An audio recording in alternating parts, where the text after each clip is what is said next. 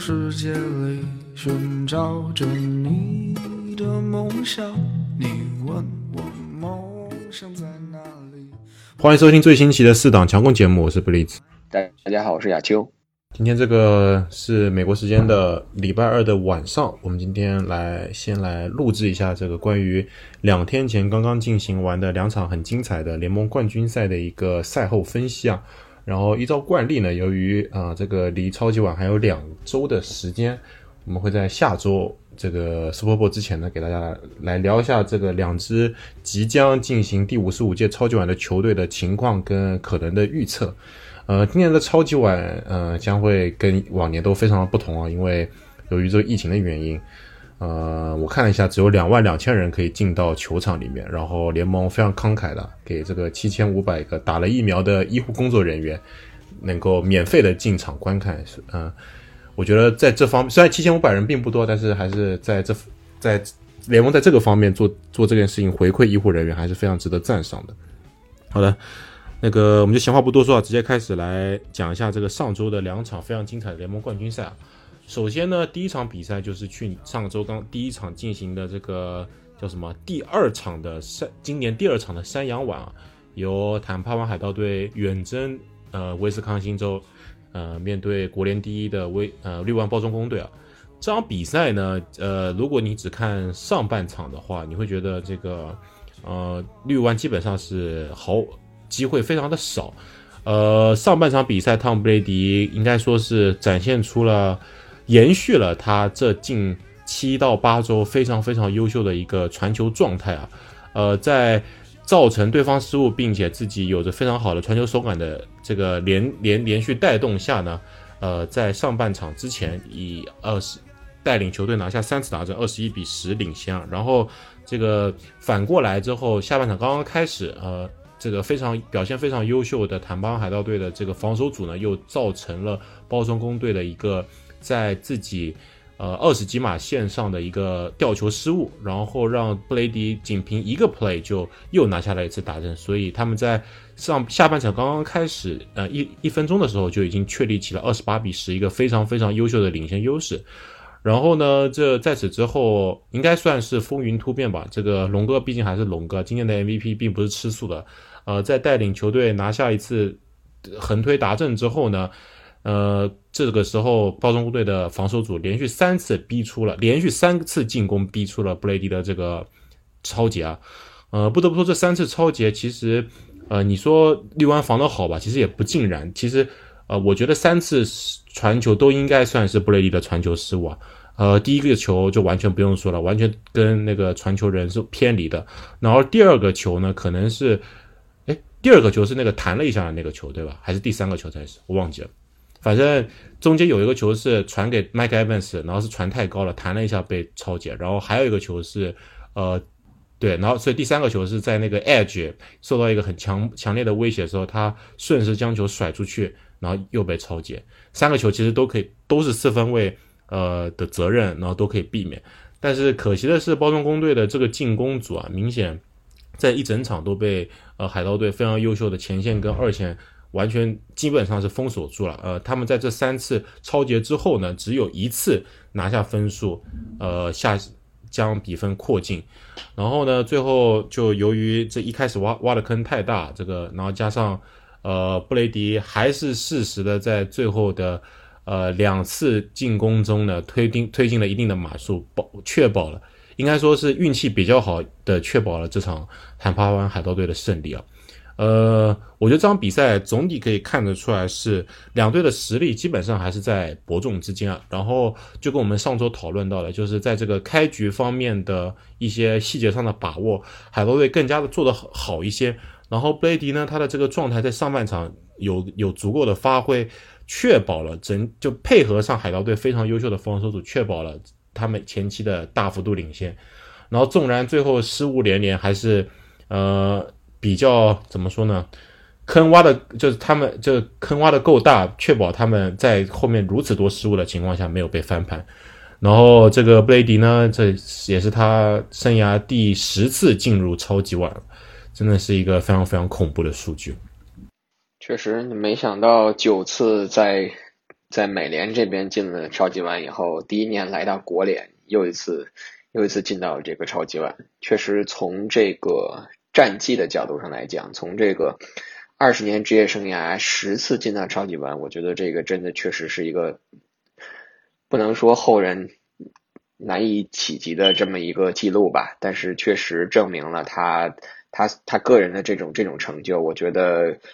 称他为 GOAT 确实是。当之无愧的，但是先不去聊这个 Brady 的这个话题，我觉得回归这场比赛本身，这场比赛其实就像应该是上周当时我们在聊说，呃，这场比赛究竟有有什么看点的时候，当时我我说我说绿湾这边其实一个就是他们这个进攻锋线，嗯，能不能给这个龙哥提供很很好的保护。因为在第一次交手的时候，当时龙哥是两个超节，然后四次被擒杀嘛。那这场比赛，龙哥又是五次被擒杀，而且还送出了一个超节。这龙哥这个赛季打下来一共六次超节，对海盗就送出了三次，然后其他的对其他的球队加起来一共送出三次。嗯，你很难说这个东西是你说海盗是是绿湾的克星或怎么样。但是其实你看两队的防守最大的区别，就可以看出这个，可以说海盗的全场比赛的防守就是贯穿着不断的给这个龙哥施压，给绿湾的这个口袋施压，然后就导致很多这个在龙哥龙龙哥的传球就是并没有显啊在之前的比赛当中显表现出来的那种在口袋中那么的自如。所以其实一开始我还是有些担心，说海盗如果这种全场这种高压迫的话，他们究竟体力能不能坚持到最后？但是你看第四第四节的时候，你你会发现海盗队这场比赛，你他制造了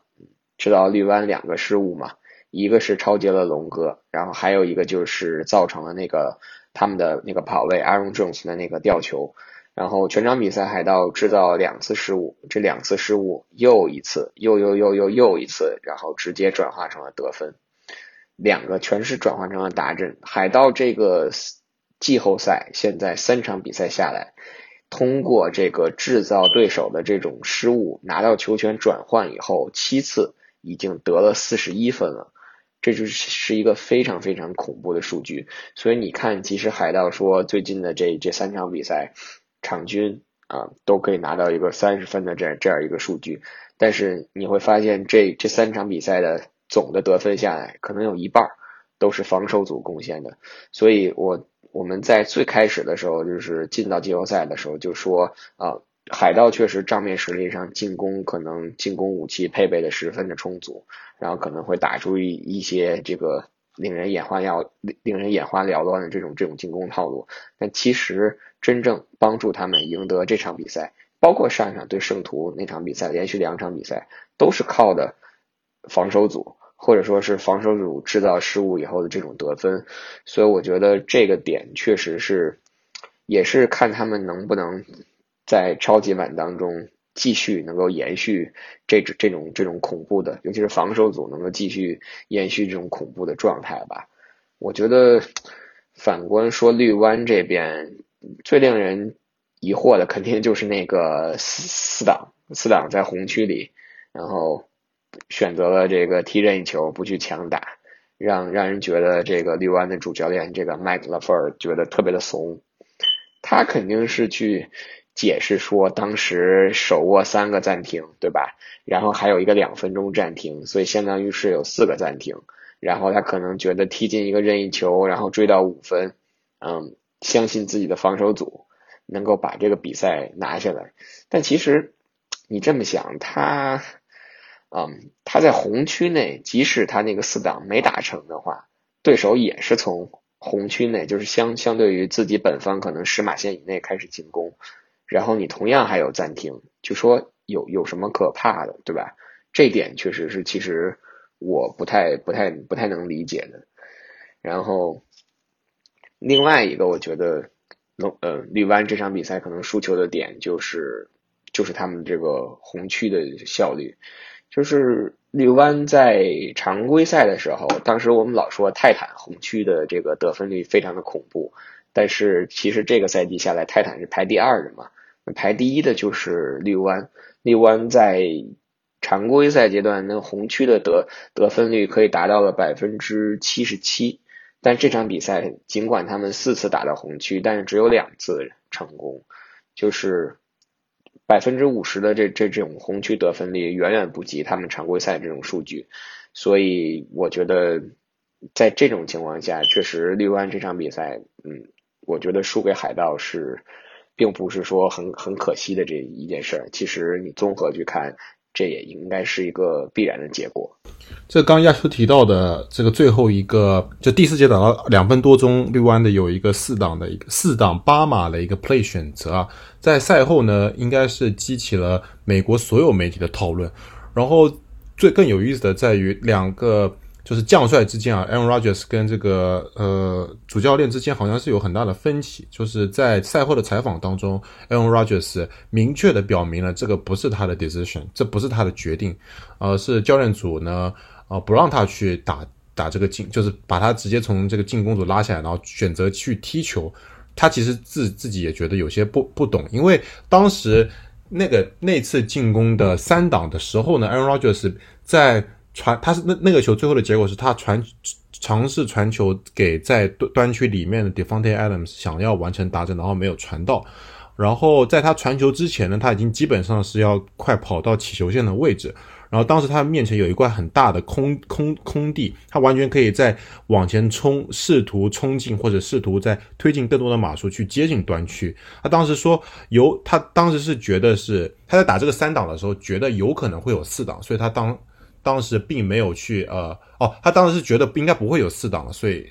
教练组告诉他不会有四档，所以他并没有再选择继续的往前推进，呃，所以他当时很不解，然后他也说出了一个非常狠的话，就是说呃关于呃我们下个赛季到底会怎么进行，我会不会继续留在这个球队？他说他可能还要呃 take a break 啊，稍微休息一下，然后让自己有有有个一段时间沉淀一下，再去思考这个问题，呃。这个抛开这个大家都在讨论的 play 不说，我觉得绿湾今今天这场比赛呢，这个输球还有一点非常重要，就是他们这个防守组，尤其在上半场的时候的，呃，很多失可以说是失误般的表现。具体的一个例子呢，就是上半场的那个最后一个 play，刚亚秋提到了这个海盗队本场比赛唯二转将这个绿湾的进攻失误转换为得分的那一次。呃，那一个球呢？当时我没有记错的话，是海盗队已经推进到了这个绿湾的三十几码线，然后那时候上半场比赛只剩六秒钟，然后是一个三档的选择，然后全世界都会觉得 Brady 或者是 Bruce Arians 会选择一个比较保守的战术呢，将球传到边线，然后可能取个几码，让让这个踢球手 Saga 有一个更简单的任意球去踢，然后然后结果呢？布雷迪毅然决然的选择了往他左侧这个端线的远远端去传，然后这个球呢，明显感觉到这个当时防守的这个绿湾角位呢，是完全是被呃那个海盗队的接球手那个 Scar Miller 抛开，然后以一个一对一单爆的方式将这这这个接球完成，然后完全没有有 safety 去 help 的情况下呢，完成了这次。呃，看似很精彩的，其实我认为啊，我个人认为是防守失误的一个传球进攻。那个球其实里外里就相差了整整四分，也就是说这个分数的差，然后最后两支球队只差五分嘛。所以那个球我觉得是整整个比赛的转折点，因为当时的情况下你不能保证他能够踢进那个任意球，所以那一个一个一反差就直相当于直接奠定了这个本整场比赛的这个这个形式。其实那个球吧不止四分，如果你往前你往前倒，我觉得这个也可能是一会儿我想说另外一个问题，就是关于这场比赛这个裁判的问题。当然，我们不去去去说这个裁判的判罚，但是龙哥的那个球为什么会被超截？那个球那个球海盗的那个防守队员明显的有一个拉那个 MBS 的那个拉拽。但是那个那个球跟我们以后可以聊，就是最后比赛最后最后时刻那个那个拉拽相比，确实没有最后那个明显。所以如果那个球裁判没有判，OK 也也就可以可以可以过。但是那一个球的判法可能就决定了龙哥的球被超截，然后也就有了后来的这个半场结束前 Brady 的那个长传那个打阵。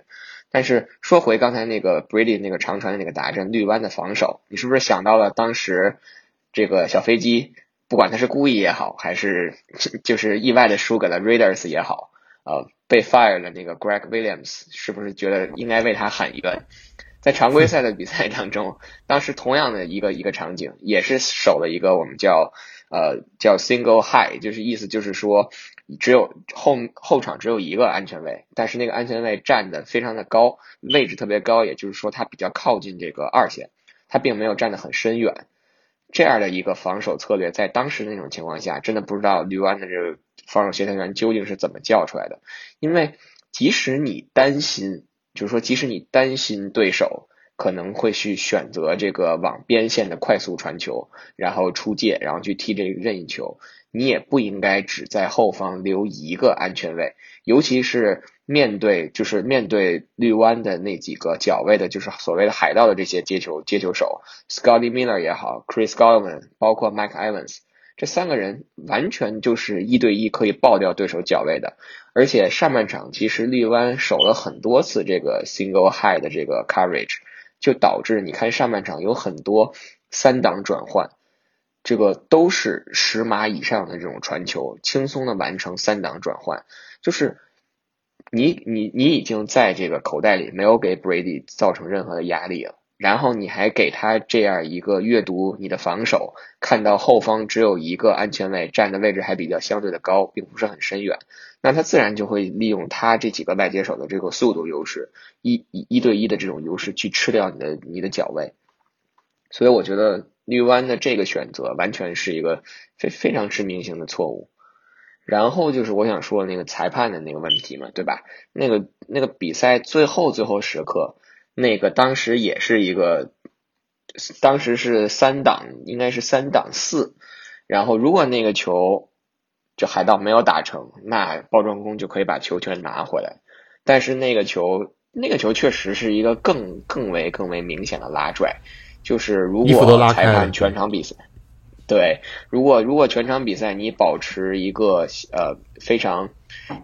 一致的这个判罚尺度的话。那那个球确实你不判很难说得过去，但问题就是那个球那个球那个黄旗扔的太慢了，就基本上你感觉过了四五秒才扔，你很难不给一些喷子这种机会，说你裁判是不是有一个有一个在帮 Brady 是吗？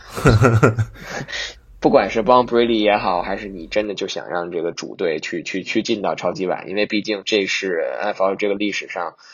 第一支就是在主场打超级碗的球队，这个 Brady 也帮助海盗成造就了创造了这个历史。但是就是感觉，我觉得比赛本身嘛，还是要交给球员去完成，对吧？我们也是去想去看到更更精彩的比赛。如果单纯从一个球迷的角度去欣赏这场比赛的角度，如果最后那个球没有吹，如果绿湾拿回了这个这个这个球权，那是不是还有可能去看到更？更为紧张刺激的一个比赛。当然了，这个比赛就说裁判已经已经已经做出了这个判罚嘛，我们也不能去去去去质去质疑他或者是怎么样的。但是我觉得，我只是希望就是说，这种比赛还是要交还给球员本身去决定，可能会更为的好看，或更具观赏性。这个再说一次，最后再说最后一句，这个关于。呃，上半场这个最后一个 play Brady 的这个传球打正啊，呃，我刚刚看了一下这个这个球的一个视频，这个球起球线呢是在绿湾的三十九码线处，所以说如果当时海盗队并不能推进码数的话，他们会踢一个五十七码、五十六码的任意球，然后这是个非常难进的一个距离，而且是还是在一个室外球场，然后呢，我可以看到他们。在这个布阵方面，两个 Laker 没有去做 blitz，也没有去嗯后二线帮忙防守，完全就是站在那边呃一个看戏的状态。所以他们就是相当于呃少了两名防守球员去帮助二线或者帮忙冲击四分位。整一就是我能明显感觉出来，他们是有一种想要赶紧打完这个 play，可能想要去更衣室里面休息的一个状态。所以在这个非常关键的时刻，整一个球队呃除整一个防守组其实是完全有点懵逼的情况。导致了这个球的这个发生，我觉得对于一一支这个志在超级碗，甚至是呃这个联应该说国联排名第一的球队来讲，在此时此刻这么重要的比赛的这么重要的一个 play 的防守上来讲是极度不及格的，呃，所以我觉得六安可能还是要去再多做去检讨一下吧，他们还是有很多这样那样的问题，并不是一支完美无瑕的球队。呃，希望明年这个龙哥还有机会能够重新带领这支他已经效力了一辈子的球队，有冲击超级碗的可能吧。对，我就我非常同意布利斯说的，你这刚就那一个球，你就能体现出这两支球队的这种这种对这场比赛胜就胜利的渴望。就是你刚才说的那个球，那个球之前你往前推四秒，你会发现，当时海盗应该是面临一个四档四档两码还是四档三码的局面。那个时候还有比赛，应该还有十三秒，当时 Brady 带着进攻组已经下场了。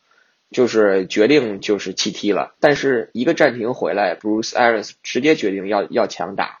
就是那个球，我觉得就显示了他们想拿下这场比赛的决心，对吧？因为当时可能只有只有十三秒或者是十二秒这么一个时间，即使他们四档强打不成，你绿湾也是从大概中线的位置去进行进攻，但是我为什么不尝不去尝试一下？对，如果我那个四档四四档就是转换四档强打四档强攻打成了的话。我就又得到一次进攻的机会，而且我当时手里还有暂停，那也许我就能拿到任意球，那三分也也是分嘛，对吧？至少能在这个半场结束的时候能把这个比分进一步的扩大。结果谁曾想，不光拿到三分，一下来了七分，拿七分，对。不过再说回那个最后的决定啊，呃，我就想再提一次，当年二零一六年美联决赛那个时候，我之前提过一次啊，就是。那个时候是 Peyton Manning 跟 Tom Brady 最后一次的对决，然后小吉教练在落后八分，也是落后八分的情况下呢，选择了一个强打，没有打成。结果他们防守组在下一波防守中非常给力的防住了，然后这个爱国者队进攻组也非常给力的在他们拿回球权之后呢，这个叫什么拿下了达阵。结果他们最后呢就是差，他们两分两分打转换没打成，最后输掉了比赛。也就是说，他们如果当时选择踢了那个任意球，他们就可以赢得比赛。所以，我觉得每就是选择这种最后打不打的选择方面，可能还是有很很多可以讨论。但是，呃，这个绿湾在上半场结束前那个进攻的失误，还加上他们上半场有很多的防守失误，是我觉得应该是更更应该被去问责的，也是他们这整一个赛季更应该去调整的。呃，细节方面的这个把控能力呢，可能还是这支球队的不足。呃，我我我是感觉可能绿湾今年他们有一有有些赛程上面过于简单，或者是呃占了占了这个球队成熟度更高的这个便宜，然后导致他们很多比赛呢都打得比较轻松，并没有这种一翻两瞪眼的比赛比较少进行，所以到了该要认真的时候，一下子没有认真起来，一下子调调整不好状态，导致这场比赛的输球，所以真的还是挺遗憾的。好的，接下来呢，我们来聊一下第二场比赛。这场比赛，这个我们最后讨论的有点多啊。这个第二场比赛呢，由水牛城比尔做客这个堪萨斯酋长队啊。呃，这场比赛呢，一开场啊，这个第一节，尤其是第一节，这个比尔队呢，给人带来了一种希望的感觉，不是希望，是给比尔队的球迷带来一种希望的感觉。连续两个 drive 都呃，连续两次进攻的都拿下分数，那个一下子呢。拿下了九分，因为他们有一个任意球没踢进。然后呢，结果本本来以为比尔队有机会呢，可能这是在像两年前的美联决赛爱国者队一样，给这个比领先酋长队足够多的分数，然后确保，然后在最在酋长队的进攻还没有醒过来之前呢，确立足够多的分数，然后有赢球的可能。结果殊不知啊，到了第二节，酋长队在马洪斯的带领下，连续三次拿下达阵。瞬间就将比分给拉开了，然后之后呢，这个两队就不断的相不断的缠斗，呃，你来我往各拿分数，但是在一些关键的 play 上面呢，这个 Joshua 呢还是略显稚嫩啊，我呃没有记错的话，是在他这个第第三节进行到后半段的一个一次进攻当中呢，呃，他带领这个球队推进到了一个非常前面的一个。码数，结果没办法将球继续推进，然后反而被超解。这然后这球之后呢，反过来马霍姆斯马上呃一个五十八码的横推，将然后将球传给了最后传给了 Travis Kelsey，拿下了一个达阵之后呢，将比分扩大到了十七分，就此奠定了这个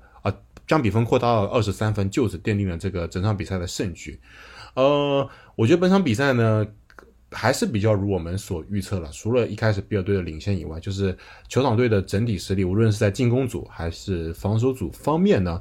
呃，都非常较之比尔队啊要更加成熟太多太多了。然后，加上他们这种打这种大比赛的经验呢，也是更加的丰富，所以应该算是除了第一件以外，基本上算是一个 end to end 的胜利。然后这场比赛有意思的在于，这场比赛的转播成员呢是这个 CBS，CBS 就是 Tony Romo。老师嘛，然后 Tony Romo 曾经在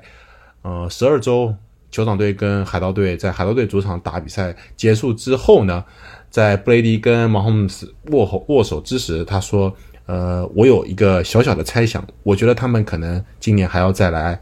这个球场再打一次。”然后当时坐他旁边的这个 Jim Nance 主播就说：“真的吗？你确定吗？”结果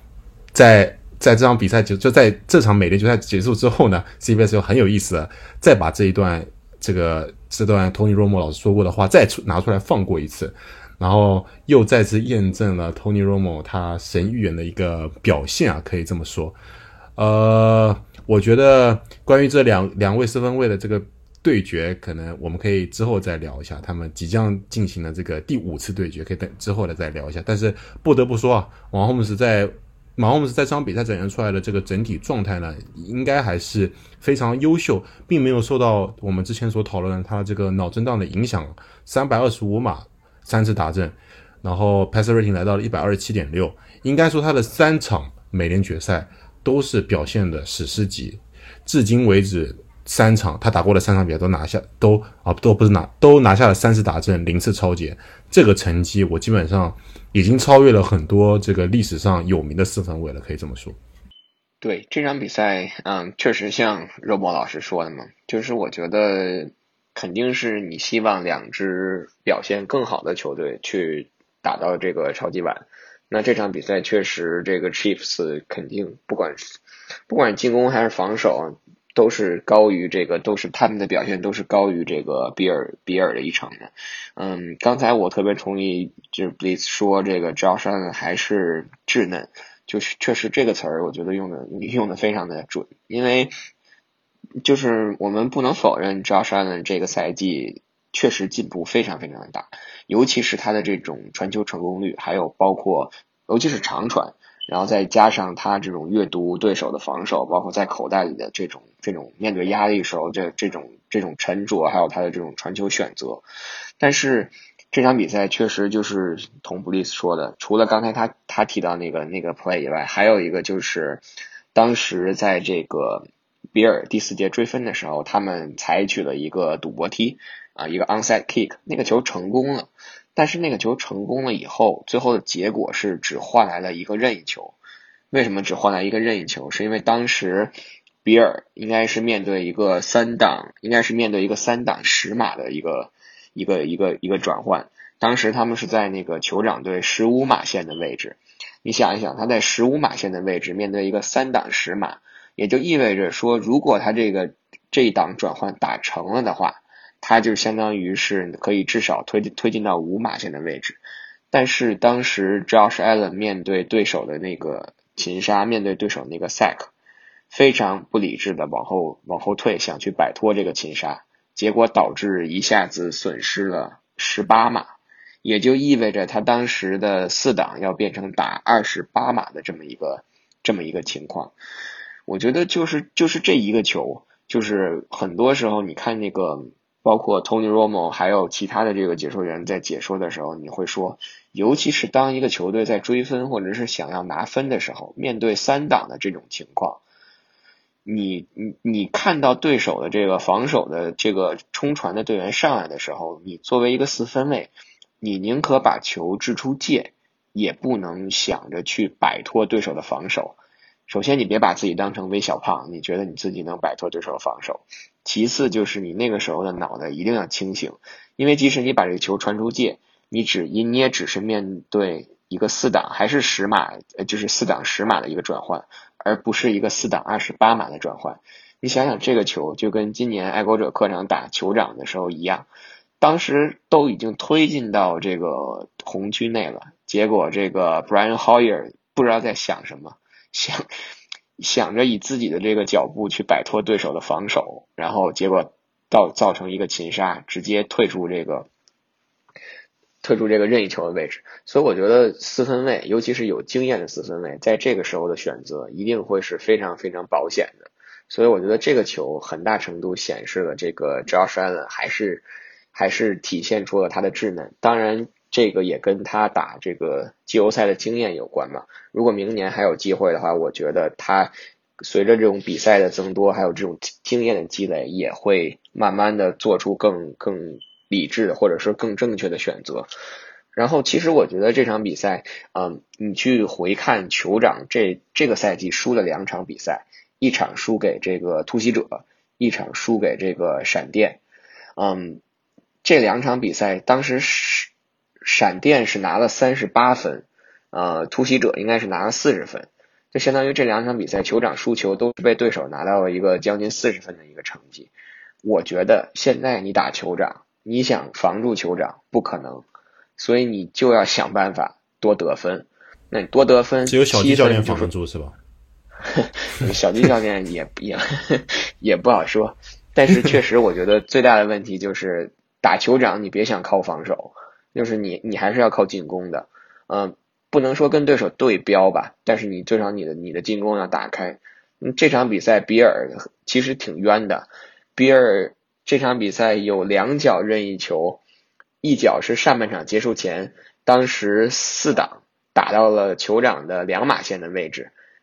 两码线的位置四档不选择强攻，结果换成了一个二十码的任意球，然后下半场也是下半场比尔的第一个 drive。当时也是四档在红区内，当时是在酋长八码线的位置，等于说最后换来的是一个二十七码的任意球。我不是去质疑说这个像 a McDermott 他的选择，就是你在红区内四档选择踢任意球，这个是这个这个选择是正确的，毋庸置疑。但是你想一想，你打酋长，你在两次打到红区内，就在端线前的位置，你在拥有 Josh Allen、拥有 Stephen Dix 的情况下。两两个二十码，一个二十码，一个二十七码的任意球，最后只换来了六分。但是如果你你可能你搏一搏，单车变摩托，你就拿下了十四分。这个比赛最后可能结果就不是这样。所以我觉得打酋长，你不要不要想着去防守，就是不是说不想去防守，就是你不要想靠着你的防守去赢得这场比赛，你必须要去得分，你必须要尽可能多的去得分。然后所以你看这场比赛。酋长就是嘛，你不可能防下来这个 t y r e k i l l 加 Travis Kelsey 这两个人全场加起来二十二次接球，然后将近三百码的一个数据，Kelsey 还是两个达阵。上一场这两个人加起来也是超过二百码。我觉得 Mahomes 加上 t y r e k i l l 加上 Travis Kelsey 这三个人组成这个三角，你就不要太去想靠防守赢球了，还是想办法在有机会。能得分的时候，尽可能的多得分吧。因为这场比赛，你就看出来酋长六次打到红区，五次拿下达阵，一个百分之八十三的一个成功率。你记得咱们之前两场说比尔防对手打小马的时候，然后上场打乌鸦的时候，尽管这两个队加起来八次打到红区，但是他们只让对手拿下了两个达阵，相当于是让对手只有百分之二十五的一个达阵率。但这场比赛一下就崩到了百分之八十三。我觉得这种情况下，你靠防守是不可能赢球的。对这场，我觉得我想说，主要是在这个防守方面，这个酋长酋长的这个进攻威胁，这个深远打击的威胁非常大，所以这个比尔就很怂，然后他们就把这个用了很多这个 cover two 的这个防守，然后呃两个 safety 都放得很深，但是就是这个时候就能看出来这个教练的应变能力，就是比起这个 McDermott。这个 Andy Reid 他更见多识广一些，面对这个 two co 呃 two deep cover 这么一种防守阵型，他们啊用的变化是用了一些中中距离的传球，就是比如说十到十五码一大片开阔区，就是在线位和两个深远的这个 safety 的中间这片区域，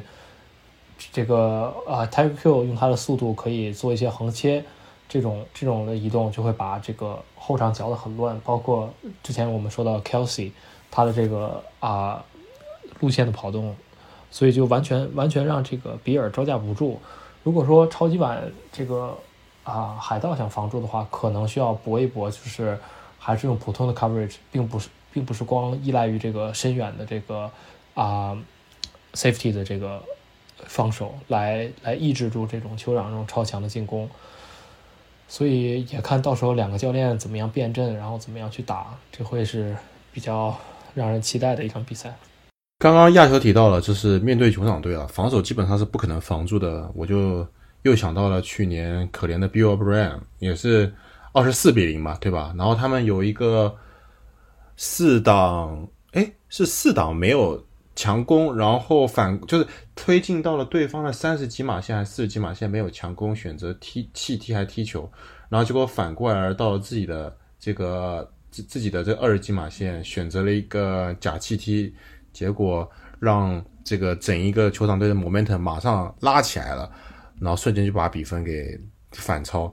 我觉得还是能下分要多下分，然后如我觉得应该还就是你还是要在二线尽可能的布更多的这个防守者去包夹 Terry Kill 跟 Travis Kelsey，就我宁愿让你用别的球员，比如说什么 Harmon 啊，比如说那个 CEH 来击溃我，我也不愿意让你再让这两名超级巨星在我头上拿下两百码、三百码，然后结果我防守实在防不住，崩溃而亡。所以我觉得这都是到时候这个海盗队如何面对这支应该说宇宙队的一些这个出，我们已经在帮海盗队这个出谋划策了，可以说。那如果讲到这边的话，可以我们就今天先来稍微很粗粗略的来分析一下这两队可能的形式，因为下周我们应该还是会再录一期节目嘛，因为下周可能会有更多的新闻出来。嗯，我觉得这场比赛啊，就是这场超级碗有一个很关键、很关键的元元素，就在于呃，这个海盗队的进防守风向，嗯，对于球场队的进攻。就对于球场队的这个冲传，它的能够进行到什么程度？因为在我有印象的这个球场队最近输球的比赛，他们这最近这几年基本上没怎么输球嘛。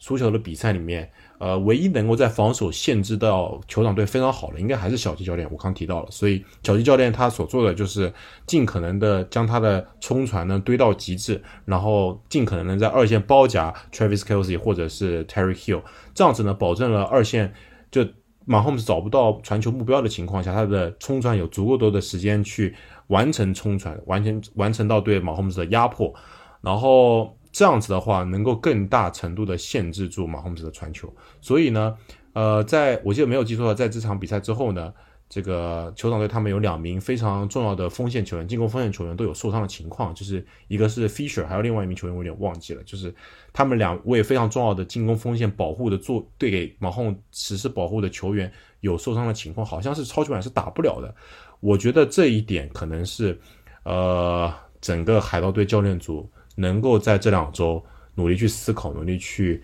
这个 take advantage 的点。能够有可能限制住酋长队的进攻吧？对，酋长的那个左截锋，那个 Eric Fisher，一三年的那个状元，应该是跟腱断裂了嘛，所以他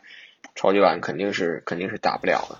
这个也就可能会给这个呃海盗的这个冲传，尤其是两个 outside linebacker，一个那个就那个 Barrett，还有一个那个 JPP，这两个人应该会有充足的这个这个机会，应该说。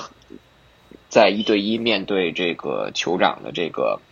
进攻锋线的时候，可能会有比较大的优势。但是这个这里就是我跟就是查了一个数据，就是马 Holmes 他在面对这个其他的球队，面对对手使用这个 blitz 使用冲传的时候，他的这个 QBR 达到了九十六点八，这个是全联盟第一的。然后，所以他的这种在面对布利斯、面对对方这种这种冲传的时候，这种高效的这种表现，也就导致了，其实就是在今年马霍姆斯的所有的比赛当中，嗯，他的对手仅仅就就是仅仅的这种布利斯的这种使用率只有百分之二十一，这个是常规赛就是记录里面第三低的，也就意味着说，就是说对手知道。我去我去冲冲击你的话，可能反而会让马霍姆斯有更好的这种这种表现。但是呢，反过来你去看，就是呃海盗海盗今年整个防守组一个非常非常，就是他的这种怎么说，他的 identity 或者说他的他的这种特性吧，就是他的这种这种冲传，尤其是他加一个这个这个 pass rusher 的这这种这种防守，所以就现在就就是你感觉就是你的你海盗的这个优势正好对上了这个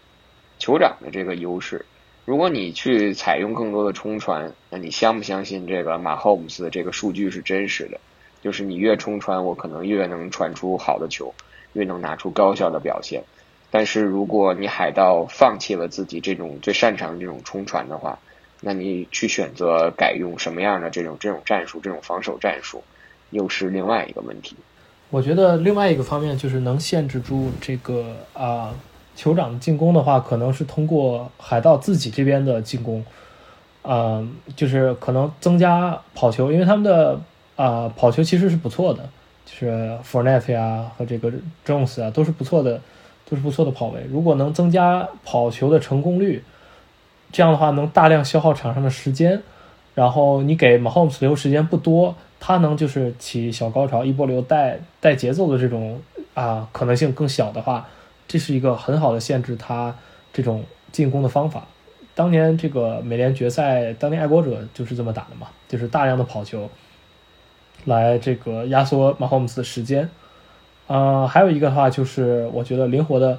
啊，灵活的运用 Bliss。就之前说可能说 Bliss 不是很啊，面对面对 Bliss 的时候，这个马霍姆斯表现非常好。但是如果说啊，灵活运用，然后就是在意外的时候使用，然后。啊，二线的变化，coverage 变化可以有时候用 cover one，有时候用 cover three，有时候用 cover two，这样呃交叉的变化让对手猜不出来你的这个防守的套路是什么的时候，啊，这样的防守可能能进一步的迷惑对方，啊，从而这个削减这个酋长的攻击力。但是我觉得完全摁死把他打停是不可能的，对，那是不可能的。所以说只能想想办法尽量的去对抗这个。这个进攻，对我觉得还是尽量尽量靠得分吧。就是海盗，你也别想着靠靠防守把对手拿下来。不管你是进攻组得分，还是说你能继续这种防守组这种高效的制造失误，然后转化成得分，反正我觉得尽可能去得分吧。然后我觉得可能还有一点就是，最后如如果比赛很接近的话，最后一攻最好别交到酋长的手里。我觉得。我觉得同样是最后一攻，在在在目前的这种状态下，你如果让我选，说交给是交给酋长拿下比赛的几率大，还是交给这个 Brady 带领海盗拿下比赛几率大？我觉得可能酋长更更恐怖一点，这种最后一最后一个 drive 然后终结比赛的能力可能更强一点。这个我们关于超级碗的话题可以更多的留到下周啊，不然下周就没内容。这个我想最后再提一点呢，就是。呃，海海盗队的这个二线防守，呃，我我个人觉得是他们上半场能够在国联决赛上半场能够建立起非常大的优势的一个关键。然后他们两名非常非常优秀的 safety 啊，一个 Devon White，这个哦，Devon White，Devon White 是 linebacker，不好意思，就是他这两名